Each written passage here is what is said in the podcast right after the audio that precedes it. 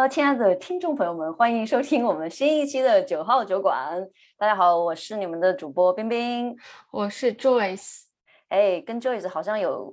蛮久没有重新在一起聊天了哈，也就两期。就因为最近其实大家日子可能都比较不一样嘛，因为国内的疫情也是刚开始起来。然后我最近在刷朋友圈或者刷手机的时候，就发现其实很多人在剖各个小区的一些志愿者们，比如说亲爱的大白们，还有一些小区的啊服务人员替大家买菜啊、送菜啊。还有等等其他的一些志愿者，然后呢，我就呃蛮感动的，就有时候情绪来了就要流眼泪。我其实挺感同身受的，因为主要的话，现在国内还是一个倾向动态清零的一个状态嘛，所以就这其实是需要许多基层的一些志愿者啊，还有居委会的一些人来去让这些发生的。所以我们就今天我想聊一个关于志愿者的这样一个的话题。那今天我也请来了我的两位好朋友，就是小敏还有小舒啊，两位朋友来跟大家聊聊，因为他们两个都有非常丰富的一些志愿者的经历，来聊一聊在我们过去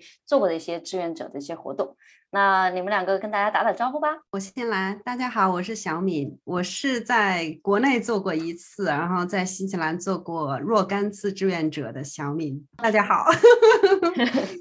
大家好，我是舒，然后。我是之前在老挝，在联合国做过半年艾滋病的志愿者，在新西兰已经在一个叫 Everybody Eats 的一个机构做了快两年的志愿者，还有之前陆陆续续上学大大小小做类似电影节啊，或者是 LGBT 游行的志愿者啊，或者是养老院志愿者或类似之类的，然后就是还蛮喜欢。叔好像之前是西安人。西安人，现在也是西安人。之前在西安的时候就做过好多的志愿者活动，而且说是一个接近零零后的 九五九五后的小朋友，有这么多的经历，其实我也是蛮惊讶的。而且其中还有联合国的志愿者经历。然后 Joyce，你来讲讲你的志愿者经历。呃。我就是比较惭愧，我就是人在国内的时候做过，嗯，一些志愿者，在新西兰几乎没有做过。在国内的话，我当时在宁波吧，做的是，嗯，给流浪狗、流浪猫，嗯，就这样子帮助他们做了一个志愿者。然后以及我在往期有一期讲旅行的节目里面，我也分享过，我之前去印度的时候去了那个 Mary Teresa 的。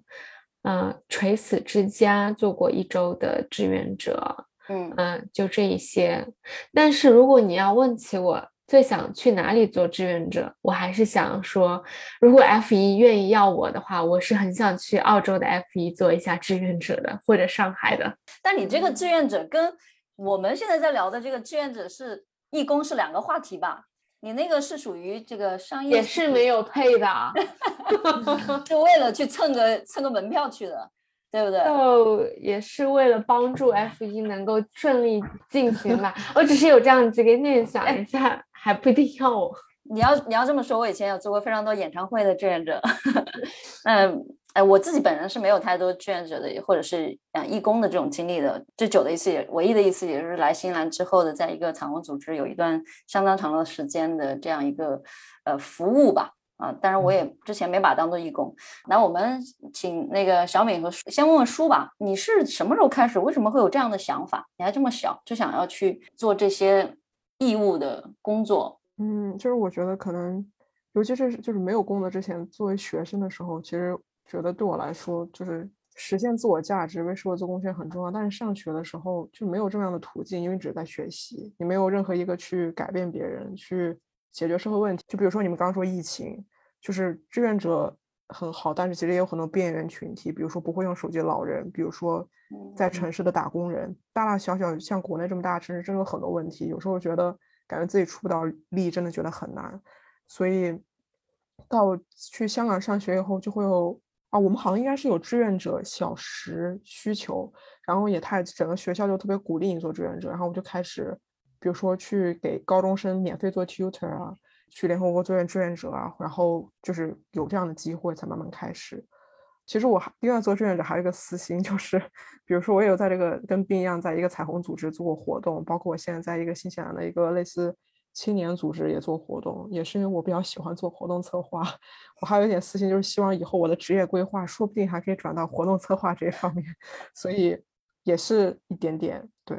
小细心。那你刚刚说在大学念学念书的时候会有要求要多少次的志愿服务吗？多少天的？我有点记不清楚，好像是。但是其实之前国内的高中都会有，但大家都是这种随便找一个。会有吗？小米，你有吗？我没有，我就是看到学校有张贴这种就是招聘的这种。我的我的这个年龄段的学校好像也没有，当时都是鼓励大家都是体面劳发展，还没有说要去做义工。嗯，就我觉得我们大我们高中好像有，但是就是其实是走过形式，没有人会去做。加上比如说之前跟小米聊说，真的是可以看到社会不同面。就比如说我之前。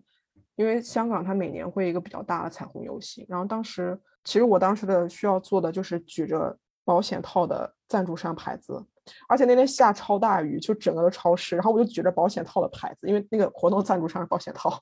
然后就可能走了几个小时吧。但是呢，当时让我觉得神奇的一点是我看到了一些国内看不到的东西，就是有一些国内的 LGBT 的家长，他们有一个协会，就比如说。比如说北京 LGBT 家长协会、父母协会，他们会去参加香港游行。其实我突然会有种觉得，感觉好有希望。这个社会就感觉我看到一些我之前有一些接触不到一些接触不到的人群吧。比如说像我在那个那个 Everybody Eats，就是它的概念大概有两个主要目标。第一个就是减少食物浪费，因为新西兰有一些那种 food rescue 的 organization，就他们会去。比如说餐厅啊，去咖啡啊，去超市啊，去收集一些就是快过期但没有过期的食物，然后把他们就会捐给像比如说可能 City Mission，就是一些呃流浪就是流浪者街友的一些跟街友一些相关的一些组织，比如说像 Everybody Eats 这种慈善组织。然后还有一个就它其实是 reduce social isolation，减少，尤其像现在这种疫情下，就是就是其实他想创造出来一个 community，就比如说。这种中产阶级其实平时很难接触到，你身边很少会有这种真正的特别贫困、贫穷、生活落魄的朋友。其实你去那里吃饭做志愿者，也是一个跟别人接触、接触不同的社会阶级，然后发现大家的生活是怎么样子的。然后他希望其实有一种共融，就是 community 的感觉。大概的操作方法就是他会有一个 three course，就是有一个前菜、有一个主菜，还有一个 dessert，然后可以想付多少钱都可以。就是一个正式的晚餐的概念，它其实有点类似 fine dining，然后它的就是理念就是你可以想付多少钱就付多少钱，然后没有人会在那监督你。其实我知道了惠灵顿，他其实每次晚上都会算那个平均捐了多少，其实真的很低，就低到你觉得有点就真的很低，就是我具体数字我就不说，但是真的是很低。也就是很多人去吃了，但是没有去捐赠的，或者可能没有能力吧之类的，确实有很多人就是没有。太大的能力，嗯，我觉得你正好就达到了帮助这类人的目的了。对，而且还有就是，我今年从奥克兰搬到惠灵顿，通过这个志愿者，我认识了超多朋友。因为这里其实惠灵顿大部分做志愿者都是像我这么大的，就是女生特别多，所以通过这个也认识了很多，就是真的人很好人，因为他们会对这个关心，就所以他们整个就是人的感觉都还蛮好。嗯呃，小美，你之前也提到，就是志愿者活动让你有接触到生活不同的多面性，你来讲讲你的志愿者印象比较深的一个经历呗？我从最早开始接触志愿者，其实真的就是大学的时候，在北京，呃，学校里有张贴，想要招这样的人去帮忙陪住自闭症的小孩儿，然后当天学校还组织了有车接送。大概有有二十个学生参加了吧，然后我们去了以后，每个人会被分配一个小孩儿，然后你就这个小孩，你这一天你都会跟他，也没有一天，大概大半天的样子，你会陪伴着他。然后那是我第一次接触他那个自闭症小孩，还是被遗弃的自闭症的小孩，还不是说是来自这个普通家庭的，所以那些小孩多多少少有些问题的。在那几个小时的时间，我觉得那个小孩给我带来挺多东西的。因为我们作为一个普通人，你会觉得你的你每天的生活都很普普通通，然后在那个时候你会觉得自己身上有关怀，所以那种精神其实我觉得就是做志愿者的一种反馈，就是你收到的东西。后来上班以后就没有这样的机会了，就因为每天都忙成狗，根本都没有时间去做义工。但是那次经历，我觉得给我带来挺不错的体验的。呃，从此以后，然后我来了新西兰以后，本来也是想要有一种新的生活方式嘛。来了新西兰，我就觉得我可以，尤其我那会儿上学的时候，我觉得我完全可以腾出更多的时间去去做我以前想做的事情。所以当时我是通过在学校的时候有一个网站，就是帮学生去找这种义工，还有兼职，还有全职的这种工作。呃，Student Job Search 应该那是那个网站。然后我当时我就是特意去选了 Volunteer，然后就看到有一个这个组织应该还是 Council 会资助一部分的，然后叫 Wise Project。然后它这个名字主要是想帮助这个，你知道新西兰是有说很多难民的嘛，所以这个组织主要是针对难民的妇女而而建立的。然后其中主要是帮助他们培养一些生活技能。那我在中间做的事情呢，就是帮助他们排版那个菜单，然后还有就是 council 有时候会有一些活动交给这个组织来承办，然后我们就会安排参与这个组织的那一些妇女在家准备那些 finger food，然后我在办公室就会帮他去准备所有的照片，还有所有的原材料，然后到时候活动的时候，我们就会在那集合，我会把所有的这个。菜单附上去，然后同时我们会有一些宣传页给到去参加活动的每一个人，也希望他们可以给一些方顶的东西。然后，呃，包括我们会给他们配统一的那些 apron，就是那个围裙，围裙，然后会有一些标记的东西，然后让这个组织让更多的人知道。然后在这个过程中，嗯，我还是觉得我收获挺多东西的。因为第一是我觉得我生活的环境里头很少能接触到难民这些人，那在这中间我其实听到了很多很 inspiring 的那些故事，其中一个给我很深刻的印象是一个来自缅甸的阿姨，她可能跟我妈妈年龄差不多，然后在一次分享会的时候，就是让大家都讲讲，就是你对新西兰的。感情是怎么样的？你是怎么看待新西兰这件事情？然后他就说了一件事情，他说：“我记得印象中最深刻的一天是我拿到新西兰的 resident 这个居民签证 certificate 的时候，因为我们也会觉得很希望那一刻，但是你们可能理解不了对我的意义是怎么样，因为在我过去的人生中，没有任何一个国家，包括我在我自己国家，我没有一个 ID，然后我因为内战，它是因为他们是种族清洗嘛。”他根本都没有办法跟别人讲我是来自什么什么民族的，所以他一直在隐藏自己的身份。然后包括到新加坡有中间一段时间，他都没有任何的 ID，直到新西兰这边给他发了邀请，邀请他过来了以后，他才真正的三十年以内，他才有一个 ID。他说这个 ID 对我来说就是一个 identity，你懂吗？就是哦，好感人。就是那一刻，我会觉得很感动。我会觉得，哦，我们其实每天都在很珍视的一个东西，无法想象，从来都没有在意过。嗯，但是对于他来说，他就是说，新西兰就给到他了这个 identity。然后我当时就觉得听完还挺感动的。哦，有被感动到，我都对对对，哭了，都非常善良。嗯嗯，这个是我们生活中。极小概率能够接触到的一类人，好像我们就生活在平行时空，你觉得吧？嗯，你开始去申请的时候，你会担心安全问题吗？我说实话，我一开始的时候，我都不知道这个 project 是干什么的，我只是知道这是这个组织是一个政府资助的一个组织，然后因为他用的是 Wise Project，你其实是看不出来它是 for refugee 的，你知道吧？但是直到我去做了这份工作，我才知道哦，原来他是为难民。但说实话，因为我是先见到人，然后我才了解这个组织。我看到这些人的时候，完全不会想象到就是别人说的那些难民很危险或怎么样，我一点这种感觉都没有。反而是就我刚才跟你讲的那个阿姨，真的是我印象非常深刻。然后她是缅甸人，她知道我是中国人，她做的那些食物其实还。特意会做一些偏向中国饮食的那些食物带给我，我会觉得他们非真的是非常非常善良。我完全无法把关于难民的那些片面的报道跟他们联系到一起。我看到的一群人是新西兰给到他机会来这个国家生活，然后他们都很有很努力、很努力的想在这个国家生存下来，并且培养自己的生存技能，然后在这个社会上。做自己的那一份子，我看到的是这样一群人，所以我有时候看的有些新闻就是很排斥难民什么的。其实说实话，我会觉得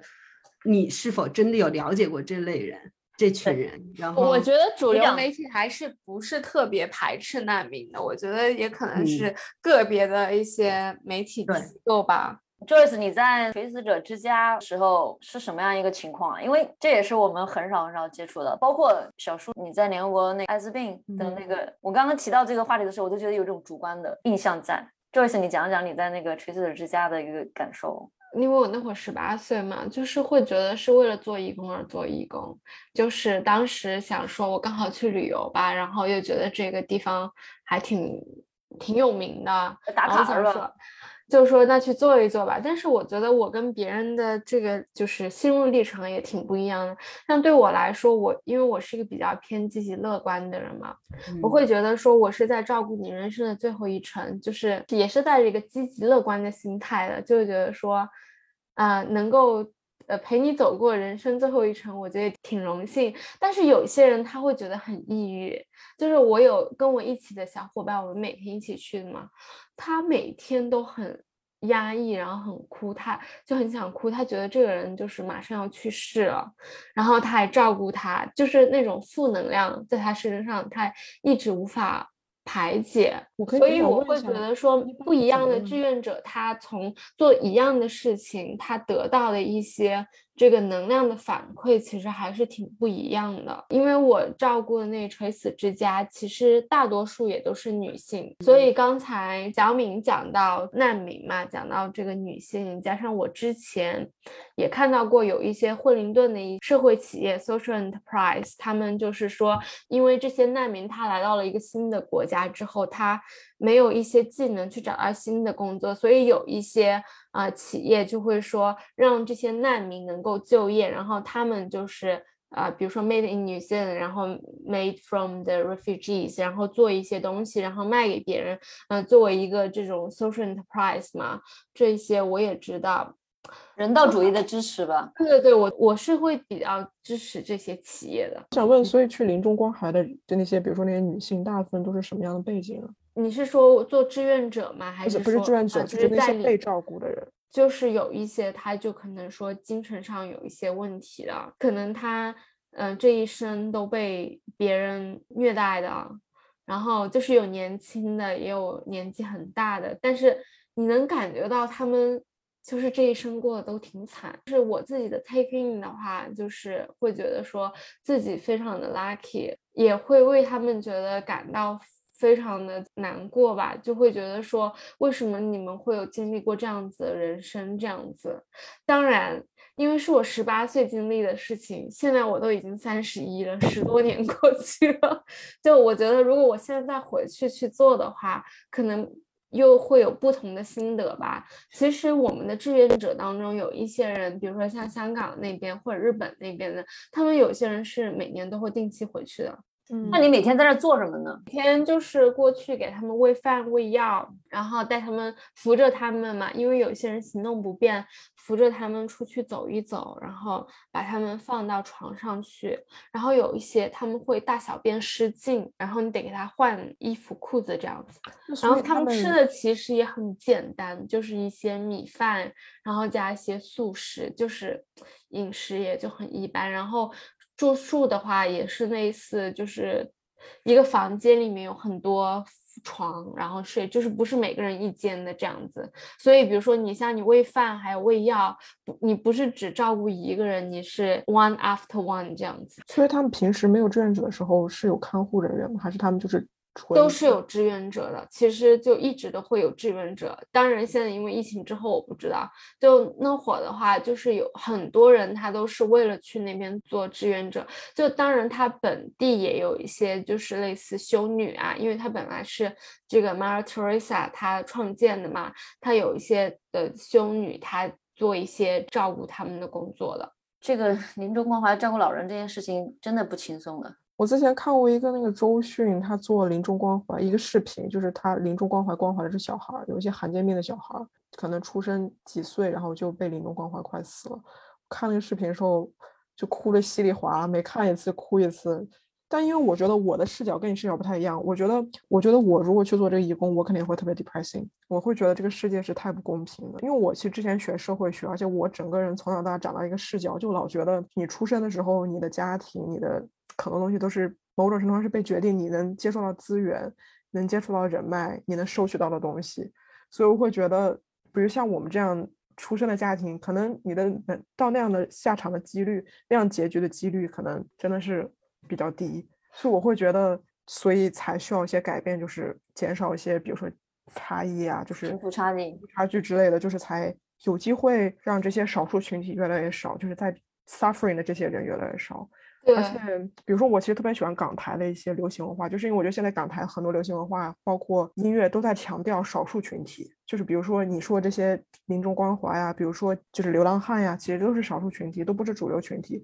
比如说像疫情时候。那些农民工，这些都是边缘群体，很多时候，尤其在国内这样大环境下，是不会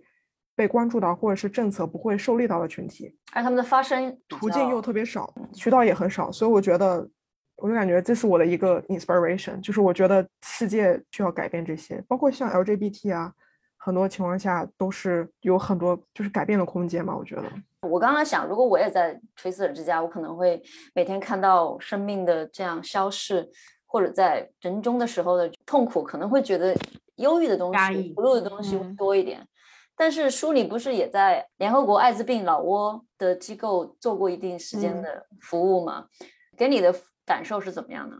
我觉得这个说来比较惭愧，因为其实像联合国，就是或这种大的组织，他们真正的接触到第一线的工作是比较少的。所以，但我觉得让我。唯一就我们大部分其实都是跟政府啊，就是帮他们想办法从一些国际组织申请一些放定啊之类的东西。但是唯有一个，我觉得现在刚才小米说的，让我也想起来，我当时有一个可能比较触动的点，就是我当时想办一个类似于，因为十二月一号是世界艾滋病日，然后当时想办一个类似像 TED Talk 的一个东西，就邀请一些，比如说因为像艾滋病的。几个 target 群体，比如说 female sex worker，就是女性女性性工作者，然后还有比如说男同性恋，还有一些其他的群体。然后我当时想说，可以想找一些跟这些人工作的人，以及看能不能找到一个艾滋病，就是有艾滋病经历的人。然后当时就是通过一个 partner，真的没有没有，就是没有想到真的有一个人愿意站出来分享自己艾滋病的经历，而且当时他不是生活在万象。就是不是生活在那个首都，他是一个人坐车坐了半天，然后我们只给他的车费和住宿费，他就是真的就是自己很主动的愿意来分享自己的经历。虽然说实话我没有听懂，因为他说老挝语，我没有听懂他分享是什么，但是我觉得当时他愿意来，然后只是愿意给大家分享，而且他愿意站出来说我有艾滋病，我的经历是这样，而且我觉得。老挝其实也没有说是一个那么开放的国家，在这方面，所以我觉得就觉得其实也挺感动的。然后还有比如说，我觉得因为我刚才小米在说感动的时候，我也在努力想我有什么感动的事情有没有。就是虽然我刚才说，比如说我在那个 Everybody Eats 新西兰的那个组织，虽然大家捐的钱很少，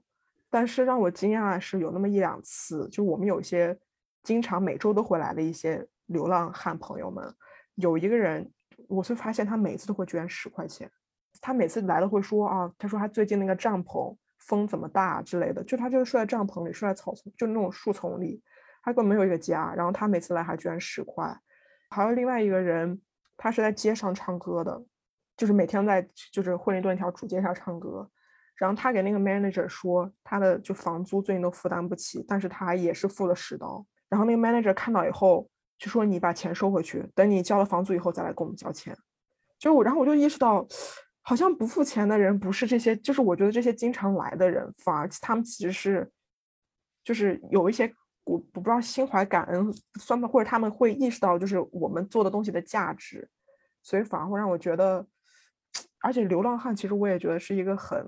大家有很多看法的一个群体，其他人对他们，所以但我就觉得其实也。就看到了很多人性的善吧，在过程中。我也是来新西兰之后，对流浪汉这个群体有所改观。坦率来讲，之前我就觉得，为什么有手有脚不去不去工作呢？对吧？然后后来才会发现，有各种各样的原因在。嗯，有可能是内心的一些创伤的部分，有可能是因为身份的问题。嗯，我之前看过一个英国的节目吧，是一个叫。哔哩哔哩的朋友们喜欢叫他德爷，他就是专门就是自己打扮成流浪汉去跟街上的流浪汉沟通，就是想说，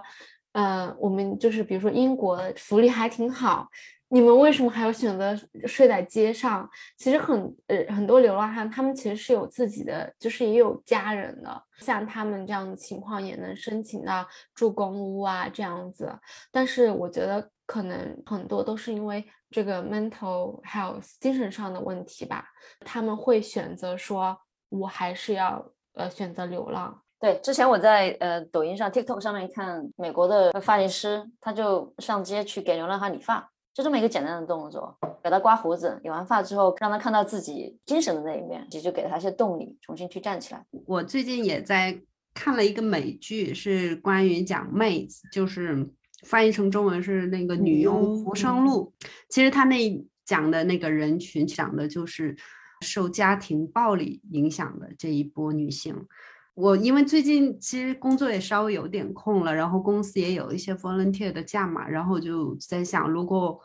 我就回到刚才的那个话题，就是你到底你想选择做什么样的义工？我现在我就有一个想法，就是看完那个电视以后，我就很想去。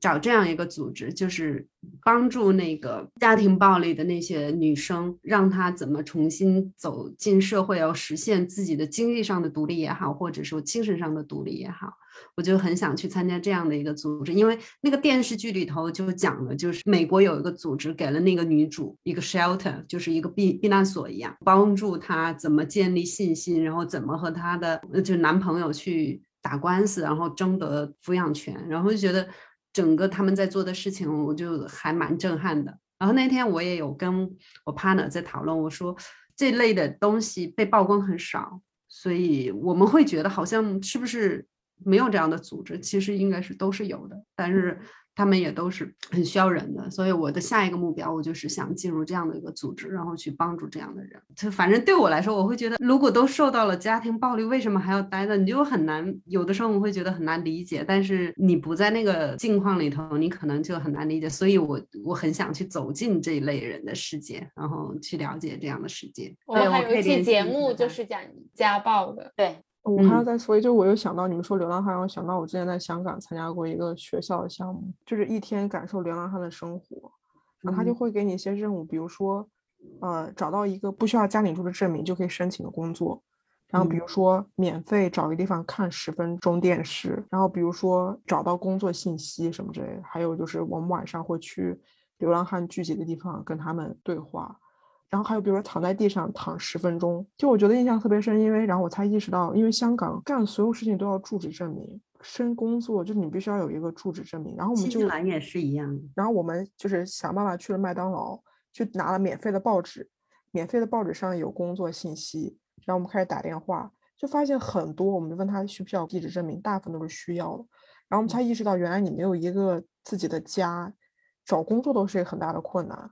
然后免费看十分钟电视也是一个特别困难的事情。我们当时路过类似那种修理店或之类的，人家里面有放一个小电视。然后，但我觉得我们算是作弊，就我没给人家说我们是在做一个项目，想看十分钟电视。因为我觉得真的，如果是流浪汉，比如说你想看电视，大家是不让你在门口待的，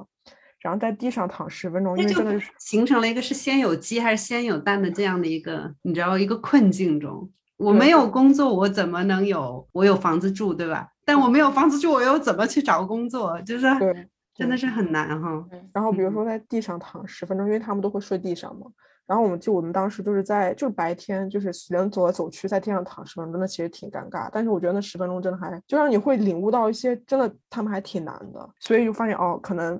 也是有些东西在困扰着他们，所以他们也很难走出去。说到这流浪汉，我不知道为啥我的视角总是女性视角。我们看到很多都是说流浪汉，其实也有很多流浪的女生在外面。对对。然后对他们来说，他们最困难的一件事情是啥吗？是他在特殊的这个大姨妈大姨妈期间怎么解决这个问题？然后我其中有看一个纪录片，也是讲那个女生，她会买一个姨妈巾。拆成若干份卷起来，然后做成棉条，然后相当于一个我们平常用的一个姨妈巾，它会做成五到六个棉条在用，以至于现在我每次用姨妈巾的时候都会想到它，我就好想捐助一些 姨妈巾给这些就流浪在外面的女生这些问题。嗯，哎，你们有做长期志愿者吗？长期的这种志愿者的服务的经历？哦，我现在这个哦不对，我那个难民组织我是有做三个月左右的样子，所以我没有长期，但我很想 pick up 起来，就是有一个，比如说我哪怕一个月只能去一天，但是我能一直坚持做这样的一件事情。我觉得三个月还也算比较长的时间吧，因为它实际上是有个 commitment 在那边。对，然后其中还有就是除了我 regular 的一周要去两次，有做一件事情，我觉得想跟大家分享一下。我当时这一群人里头，正好就是西区有个 community 跟我们这个组织联系，说我们现在正要组举办一个西区的那个足球比赛，你们如果这个团体够强大的话，能不能？报名参加，然后我们组一个跟他们社区的去比赛。但你知道，新西兰的就是哪怕是社区，他们水平真的都非常高的。然后我们一开始不知道人家水平非常高，尤其是我，我就特别信心满满的说，哎，要不我们组个队，我们去参加。开始没人参加，然后我就拉了几个人参加，然后就慢慢的就真的凑凑够了人。我还帮他找到了教练，就教练也不是专业，但是就是也是免费的，愿意帮大家的。呃，每周还去练一次两次的那个样子。等到真的去比赛的时候，人家超级专业，我们的水平跟人家就是差老多了。但是等到后来，我们的对手了解到我们是难民组织，并且有很多女生是从来没有接触过足球。我们组成这个球队，真的能踢起来，然后每个人守在自己的位置上。那天正好还下雨，我们的对手非常的强大，有英格兰队，还有新西兰本土队，还有法国队什么的。然后我们的对手，他们了解到我们是难民组织组成的以后，他们都一个劲儿的给我们鼓掌。我觉得在这个过程中，我觉得我看到了他们很开心，体育带给了他们的那种欢乐，我觉得也是有鼓舞到我，觉得挺好的。是一种归属感吧，嗯，团队的氛围感还有归属感。那像这种机构是怎么样去长期的运营下去、持续下去的呢？我去的那个组织应该是 council 有在批钱的，政府的资助，政府的资助，然后包括就比如说我们目的是为了让他们嗯有一个职业嘛，有个谋生，对吧？所以比如说我们帮他们接的 catering，比如说我这个 catering，我当时两千块钱，然后我们就会把这个两千块钱基本上是没有任何扣除的，但是会帮他们扣除个人所得税，我记得是。然后就会把剩下的所有的钱都会给到他。实际上还是一个产品或者服务提供给社会，然后有社会的人士来买单，也是算是自营营。对对对对，OK，是帮他们收入，但实际上这个组织是没有的。这个组织的只有一两个是他们要配的员工，大部分其他人都是 volunteer，所以我们会有一个 roster，然后办公室里头也会贴的很清楚，这个 roster 今天是谁，明天是谁。所以，比如说，我们就一个 full time 的员工就会带三四个这种这种 volunteer，那这些 volunteer 就是大家会填自己的时间进去，去配合那个人的工作。嗯，全全职员工是有收入的，对不对？那对全职员工是有收入的。嗯对，书，你好像也有长期志愿者的这个经历啊。刚才说的那个就是给大家都可以来吃，然后就是想付多少钱那个 Everybody Eats，应该做了有一年半吧。然后每周，尤其来惠灵顿后就更规律了，就每周真的都有去。就是我觉得是我每一周的真的算最开心的时候，因为可以跟很多人交流。就每一天晚上，因为我们人之前疫情之前人多的时候可以有两百个人每晚来吃饭，然后现哦在少一点，可能一百一百五左右。所以就可以见到很多人。我每周二去，可能会有一些我认识的人也做网帖，然后我就感觉就是像跟朋友 catch up 聊天那样的感觉，有时候，然后也可以打包带走饭，第二天中午吃，不用做饭，然后 特别的福利。一举多得。对，而且也真的也可以认识到一些就是平时不会认识到的人，我就还真的很喜欢，我觉得很符合我的性格的一个志愿者，因为我嗯，觉得我很喜欢跟别人交流。这种长期的志愿者服务会对你有这种时间上的这种困扰吗？因为比如说你把这时间给了这个项目，可能你就不能去做别的了，而且它是需要你去承诺的。嗯，我觉得还好，因为我觉得我的生活没有那么忙，尤其我来惠灵顿以后，真的是，就是尤其我现在在政府工作，工作真的是很闲，所以我才最近换工作。嗯就我觉得可能在我这个人生阶段，可能没有很多 commitment，就是就我觉得还好，而且反而我会觉得每周有一这样一个 regular 的东西，我会比较喜欢。其实我觉得到现在感觉坚持一年多，感觉是一个小小的成就。其实我还蛮喜欢这样 regular 去干一个东西。嗯，这个真的是真的是不容易的，在一个公益组织志愿者团队里面能够坚持长时间。是我现在应该有做可能快六十次，因为他现在做五十次、六十次，每一次他会 送你一个礼品。我前段时间五十次，所以我最近应该快六十次，所以我觉得还 挺开心的。对，也需要一些认可吧。对，对对对。我自己之前在嗯新西兰这边一个彩虹组织的一个志愿经历，就是一开始你会会有很多的热情。但后面会有一些运营的困扰，因为你如果想认真把这件事情做好，你一个人做不来的，你需要有很多人。那很多人，你怎么样去，也是个团队嘛？你怎么样去把大家的想法，或者说把大家的实现都放到这个这一件事情里面去做到，其实也挺挑战的。同时也会有一些这种运营资金上的一些问题。说了这么多，Joyce，如果有一个长期的志愿者项目，你会愿意去加入吗？当然，这个项目比如说比较符合你的个性的话。我可能比较想做一些也是跟女性相关的，做一个 mentor 吧，就是去 inspire 的个女生去创业，嗯，这一直是我比较感兴趣的一个方向。就如果有这样子的话，我是愿意做的。我觉得你现在就在做这件事情。你说我们做播客吗？尤其是播客里面有几期你在讲你自己的一些创业经历嘛，给大家分享了怎么样出海啊。对吧？也是在为爱发电嘛。嗯，我其实我一直就是觉得做播客的话，因为我们有三个主播嘛，而且我们可以一直能坚持下来。就是我一直带着它是一个不盈利的，但是它能够如果给别的人一些启发的话，我觉得这就是我去创立了一些一个积极的对这个世界的影响吧，还是蛮重要的。这也算是。一个你自己作为嗯改变世界小小的一个部分吧，嗯，个人感觉做志愿者虽然好像听起来哎 有些项目是比较高大上啊，但是嗯反过来讲，我们在自己平常的生活中做一些力所能及的事情，对对这个社会对他人，甚至是多关注关注跟我们不在一个平行时空的这些人群，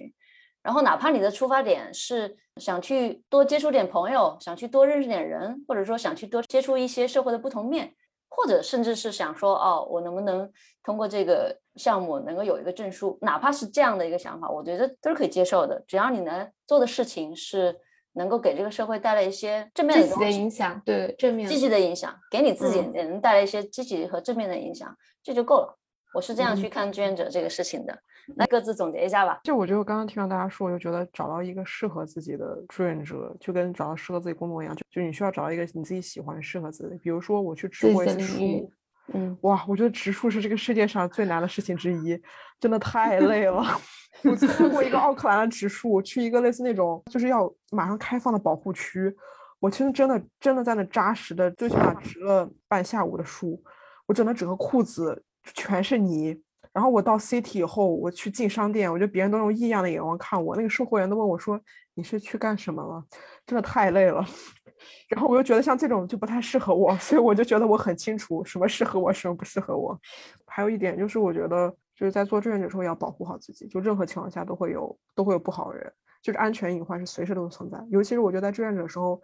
大家都是抱着一种防范意识比较低的，我觉得意识比较低，就是大家都是比较开放的一个心态。所以反而会有时候，可能是志愿者，可能是你面对的，就是服务的人都会，如果他们有一旦有不好的一些东西，可能都会很容易的影响到你。而且我现在在这个组织做久了，真的会多多少少都会听到一些，比如说有一些可能行为比较不太一样的志愿者，可能他们有一些别的想法对其他志愿者。就比如说，可能男生志愿者他就会对你说话非常的怎么说轻佻，对，就是。而且他不会只对你，会对很多人。然后最后我们就把这个志愿者就不让他来了，就是会有真的会有这样的事情。这种人哪里都有，志愿者也有。然后包括比如说我之前就是还是在 Airbnb 一 次做的时候，也会有人那种流浪汉，因为大部分服务的女士服务的就我们这种 front house 服务员都是女生，二十多岁，所以有一段时间这种，因为我们很多那种流浪汉都是中年男子，真的我觉得他们有那种很。就是很不尊重女性嘛，我觉得。我之前第一次，我记得第一次在 Airbnb 奥克兰的时候，我当时经历特别差，因为有一个有一个男生，一个流浪汉，在我给他盘子的时候，他这样摸了我的手，而且他还这样看着你，就他对你笑，就他知道，就是你什么都不会做，就感觉好像知道我是一个弱势群体。然后或者是比如说有人，那你的反应是什么呀？其实我那是我第一次去，我其实真的怕，我真的有点被吓到。我是那种有点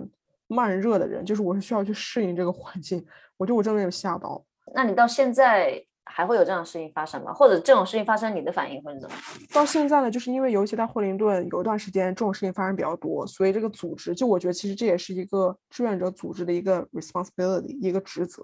就是我们现在如果发生这样的情况，就是你一定要给 manager 说，如果有这样的人存在，因为志愿者你是来做志愿者的，我们一定要给你提供一个非常安全一个环境，这是最基本的。虽然我哪怕我们是服务流浪汉，但如果他不遵守我们这里的规则，那不好意思，你不在这不受欢迎。